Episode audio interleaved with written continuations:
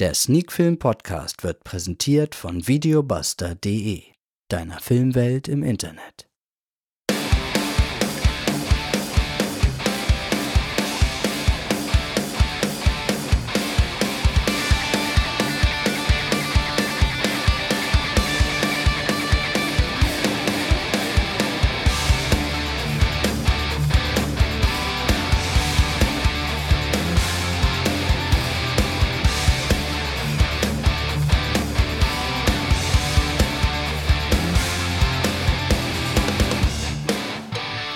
Sneak Film to go Folge 153. Heute wieder mit zwei Filmen und zwar Infection und wieder The Vampire.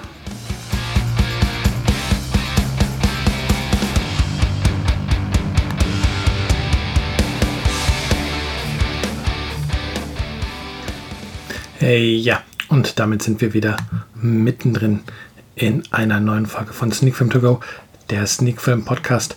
Und heute besprechen wir, wie gesagt, zwei Filme: äh, Infection und wieder The Empire. No, wieder The Vampire. Empire wäre was völlig anderes. Fangen wir mit dem ersten Film des Abends an. Und zwar ist das Infection. Und der kommt aus einem Land, aus dem ich noch gar nicht so viele Filme gesehen habe.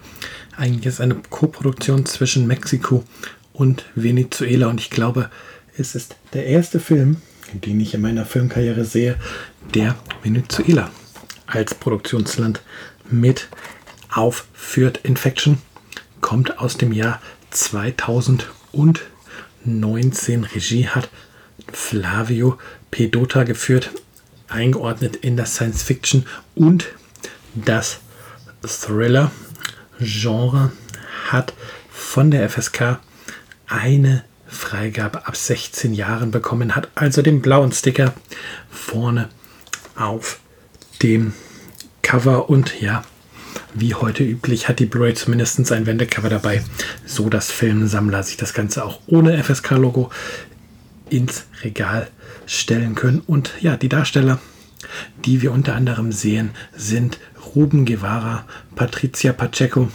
und Ronny Nordenflücht und natürlich noch viele andere. Ähm, auf Blu-ray läuft der Film circa 96 Minuten und zum Erscheinungstermin dieses Podcasts ist ähm, der Film noch nicht im Handel erhältlich. Der geplante Erscheinungstermin ist der 1. April 2021. Dann wird der Film neben seiner Veröffentlichung auf Blu-ray auch auf DVD erscheinen. Ja, eine Inhaltsangabe gibt es natürlich auch und hier steht auf Videobuster folgendes. Eine mutierte Variante des Tollwut-Virus grassiert in Venezuela und entwickelt sich rasend schnell zu einer tödlichen Epidemie in dem von Unruhen zerrütteten Land. Infection erzählt die Geschichte des jungen Arztes Adam Vargas, der inmitten dieses Chaos von seinem Sohn getrennt wird. Auf der Suche nach seinem Kind muss sich der Vater seinen Weg durch zerstörte Städte, trostlose Landschaften und über Leichen gepflasterte Straßen bahnen. Plünderer und blutrünstige Infizierte werden zur stetigen Bedrohung. Während das Militär längst die Kontrolle verloren hat, besteht die einzige Hoffnung für das Überleben aller in einem Impfstoff, um die Seuche einzudämmen.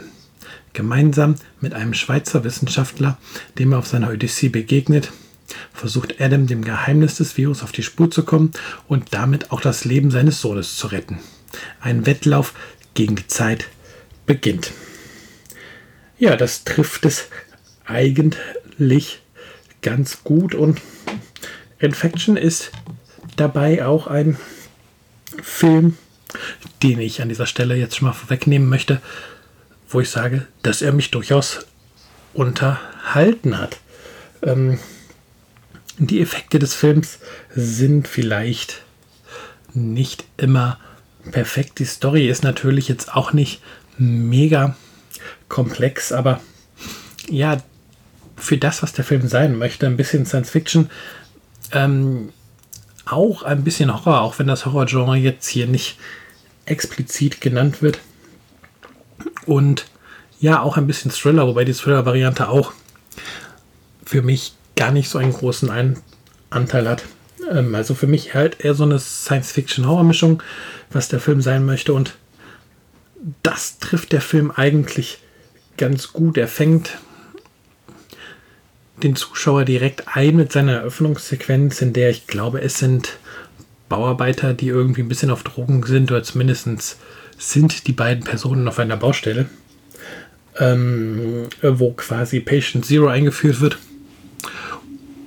Und nach diesem Ausbruch bei Patient Zero entwickelt sich das Ganze halt rasend schnell und dieser Virus verbreitet sich auch rasend schnell. Und ja, es ist dann tatsächlich so eine Mischung, wenn die Infizierten auftreten, irgendwie so, so ein bisschen Zombie-Filmmäßig, wie sie vom Make-up auch sind und dieses, wir wollen unsere Opfer beißen und dass sich der Virus halt auch über Bisse ähm, weiter überträgt, halt wie es bei Tollwut halt auch so ist.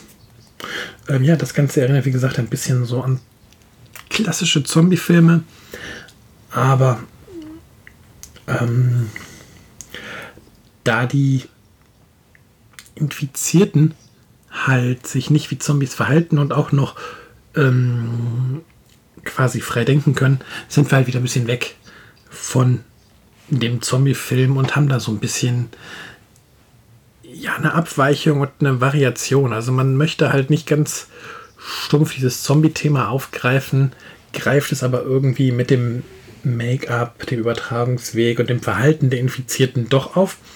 Und ja, so hat man eine interessante Mischung gefunden, dass man eigentlich eine Virusgeschichte erzählt, aber irgendwie auch einen Zombie-Film erzählt. Nur, dass man halt nicht plakativ Zombie in den Titel schreibt oder auch in der Geschichte ähm, den Begriff Zombie nicht erwähnt. Das ist halt was, was der Film für mich schon mal ganz gut gemacht hat. Dann auch der Hauptdarsteller konnte mich durchaus überzeugen, Ruben Guerra. Ähm, kein Mann, den ich jetzt bisher kannte, aber er wirkt auf der Leinwand sehr sympathisch. Sein Schauspiel wirkt authentisch und ja, man hat ja das Gefühl, es mit jemandem zu tun zu haben, der hier irgendwie nicht zum ersten Mal vor der Kamera steht. Wie gesagt, ich kenne jetzt nicht seine Film wieder, aber er transportiert seine Rolle ganz gut. Ähm, ja, dann bietet der Film durchaus auch so ein, zwei Schockmomente. Jetzt nichts irgendwo, wo man Fingernägel count vor dem Bildschirm sitzt, aber ja, er weiß halt ähm, ein, zwei Schockmomente in den richtigen Momenten einzusetzen, um, um die Spannung halt oben zu halten und auch wie sich die Geschichte entwickelt. Ähm, ist tatsächlich so, dass eigentlich keine Langeweile aufkommt, auch wenn für Leute, die viele Filme gucken oder zumindest auch viel in dieser Art von Genre, in dieser Art von Film unterwegs sind, ähm, wo vieles schon ein bisschen vor, vorhersehbar ist. Aber es ist halt alles trotzdem nicht ganz so plakativ und so. Ja, dass man gelangweilt vom Fernseher sitzt, wie es halt in schlechten Filmen oft passiert, wo man irgendwie weiß, so ja, jetzt gehen die Leute drei Meter, dann passiert das, dann fünf Minuten später passiert das. Nee, hier schafft der Film schon, dass man zwar schon im Kopf hat und ahnt, was passiert, aber dass man halt trotzdem gerne dabei ist, was natürlich auch daran liegt, dass die Darsteller ordentlich spielen. Ja, mit 96 Minuten ist der Film auch ansprechend lang. Da sind wir halt tatsächlich auch noch in einer Laufzeit, wo die Gefahr relativ gering ist, irgendwie in Leerlauf zu geraten. Da hat man Gott sei Dank nicht versucht, den Film jetzt auf zwei Stunden oder so zu strecken, sonst wäre das sicherlich passiert, weil wie gesagt, die Story selbst gibt eigentlich gar nicht so viel her, sondern das ist halt, ja, dieser Weg ist das Interessante, der Weg zu einer Lösung und die Probleme, die dann auf diesem Weg zu dieser Lösung auftauchen, sind das, was den Film halt so interessant machen oder zumindest sehenswert machen. Ja, wichtig, Freude von OV-Versionen brauchen bei Infection gute Spanischkenntnisse. Der Film ist wie gesagt eine mexikanisch-venezuelische Co-Produktion. Deswegen haben wir hier keine englische Originaltonspur. Also Englisch ist hier die Sprache, wo die meisten noch ähm, OV schauen können. Hier ähm, müsste man halt gut Spanisch können. Und tatsächlich, ich habe mir den Film tatsächlich zweimal angeschaut. Einmal auf Spanisch, dann mit Untertiteln. Da geht natürlich ein bisschen was ähm, vom Film verloren, weil auch wenn man das öfters mal macht, man immer ein Auge halt auf den Untertiteln hat und da vielleicht das ein oder andere Detail durchgeht. Und dann habe ich mir den Film eben auch ein zweites Mal angeschaut in der deutschen Synchronisation. Und ja, die deutsche Synchronisation ist für mein Empfinden jetzt sicherlich nicht perfekt, aber bei weitem nicht ähm, so lieblos eingesprochen, wie man das in so manch anderem kleinen Film leider erlebt. Von daher kann man sich den Film eigentlich gut auf Deutsch anschauen. Es ist für mich jetzt auch kein Film, der groß vom Wortwitz lebt oder von den Feinheiten in den Dialogen. Hier ist halt wichtig, dass die Kerninformationen rund um den Virus und die Kerninformationen rund um die Charaktere ähm, transportiert werden und das schafft die deutsche Synchronisation auf jeden Fall. So kann man hier zumindest den Film durchaus auch mal auf Deutsch gucken, wenn man jetzt keine Lust hat, Spanisch mit Untertiteln zu lesen, weil man jetzt nicht fließend Spanisch spricht. Ja, dann könnte ich meine Wertung da lassen und ich glaube, das mache ich dann auch direkt an dieser Stelle. Und zwar vergebe ich für Infection 6 von 10 Punkten, womit wir bei einem soliden Film äh, sind, der über dem Durchschnitt liegt. Bei einem 10er-Punkte-System liegt dieser ja bei 5 Punkten und mit 6 Punkten sind wir dementsprechend leicht über dem Durchschnitt. Ist also ein Film, den man sich in den DVD-Player, in den Blu-ray-Player einlegen kann und einfach mal 96 Minuten schauen, wie sich dieser Tollwut-Virus dort in Venezuela ausbreitet. Ja, kommen wir zu einem anderen Film, zu unserem zweiten Film des Abends und dabei geht es um wieder The Vampire und für diesen Film bewegen wir uns weg aus Venezuela. Wir hüpfen zurück nach Europa, um genauer zu sein, nach Norwegen. Ähm, das ist nämlich das Produktionsland für diesen Film aus 2017. Der Film hat von der FSK auch eine FSK 16 bekommen. Regie hat Thomas Askeberg und Frederik Waldeland geführt und vor der Kamera sehen wir auch die beiden Regisseure Thomas Askeberg und Frederik Waldeland sowie unter anderem auch noch Eileen Nesse Petersen. Eingeordnet ist der Film erst einmal in die Genres Komödie, Fantasy und Horror, ist bereits erhältlich auf Blu-ray und DVD und läuft auf Blu-ray circa 88 Minuten. Und jetzt ist natürlich die große Frage, worum geht es denn in diesem Film?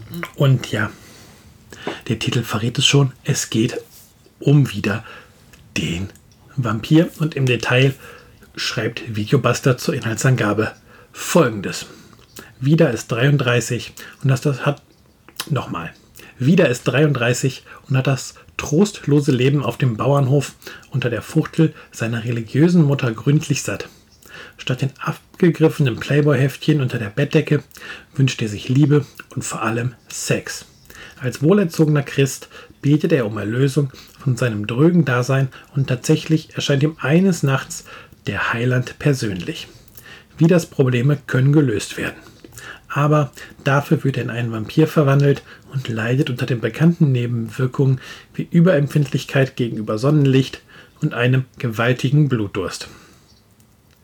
Ja, wieder The Vampire ist ein Film, den man sich definitiv nicht anschauen sollte, wenn man Hardcore-Christ ist.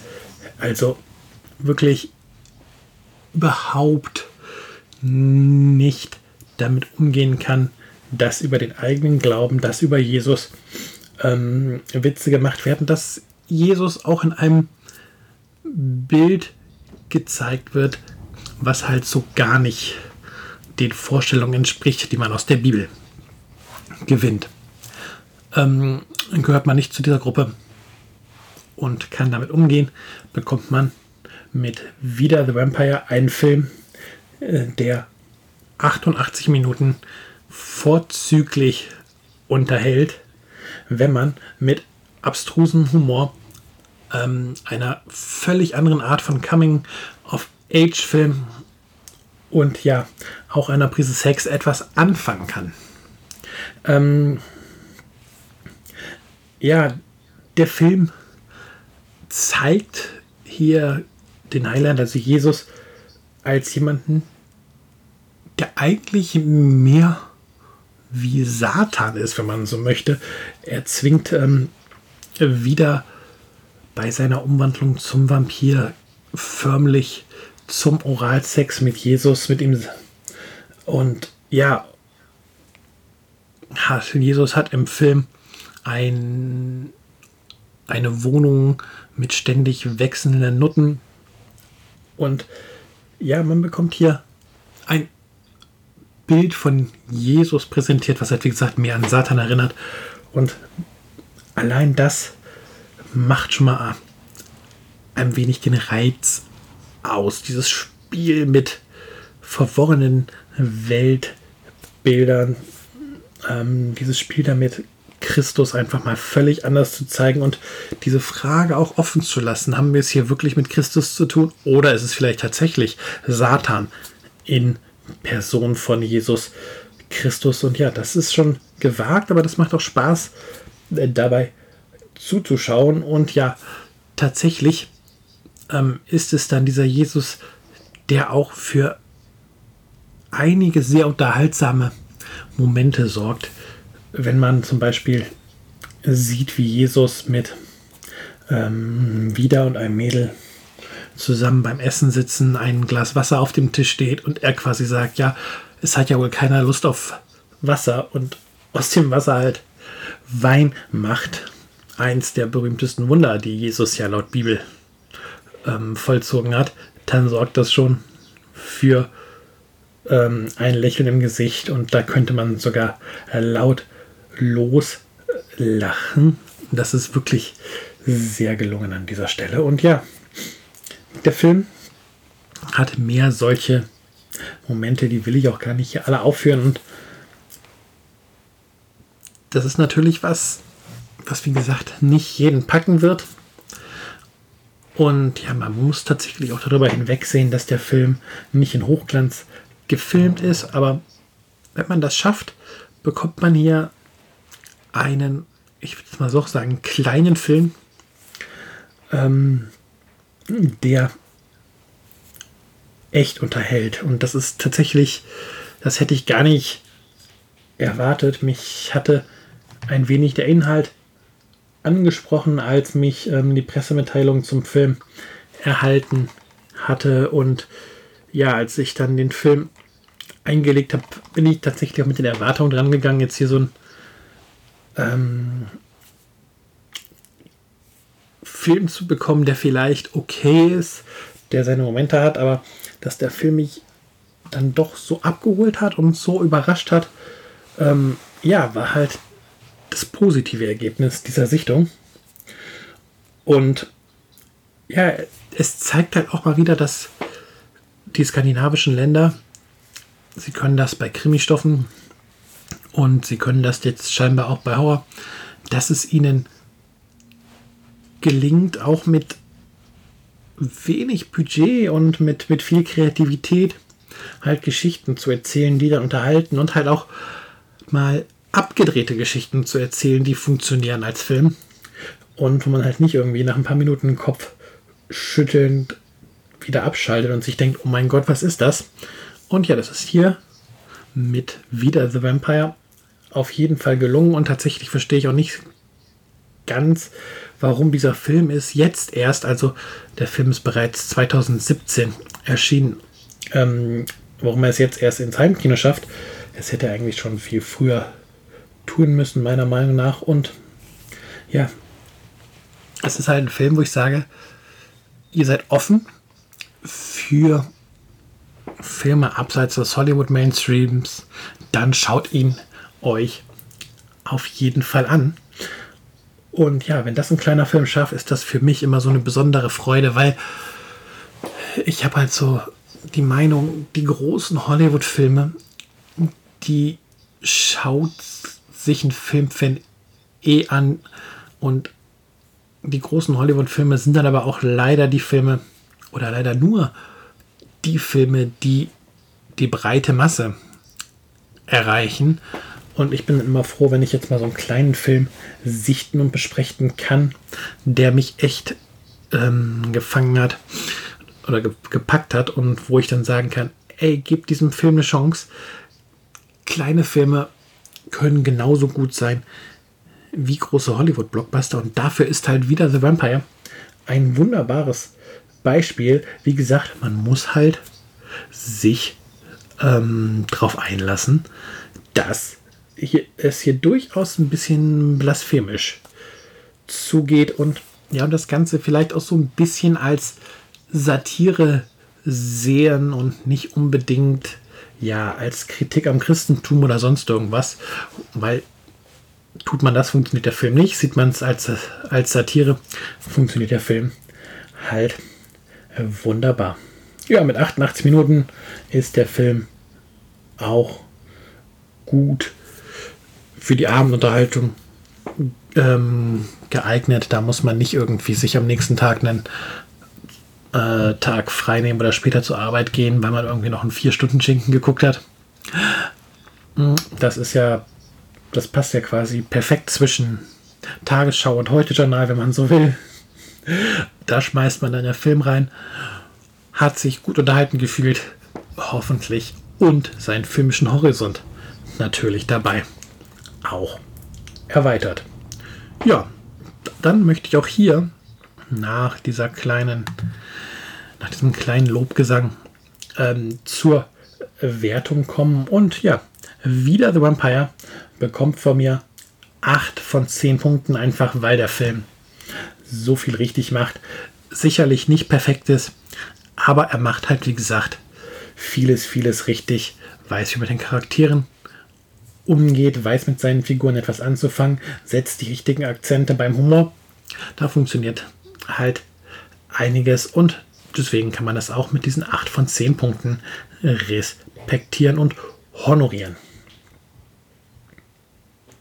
Ja, Folge 153 von Sneak Film To Go ist damit auch schon wieder zu Ende, wieder mal mit einem filmischen Doppelpack heute.